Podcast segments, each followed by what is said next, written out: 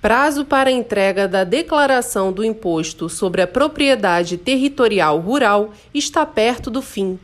Os proprietários e possuidores de imóveis rurais devem ficar atentos ao calendário da Receita Federal para não pagar multa. Até o momento, não há informação oficial do governo sobre a prorrogação desse prazo em função da pandemia. Saiba mais no site da Firjan.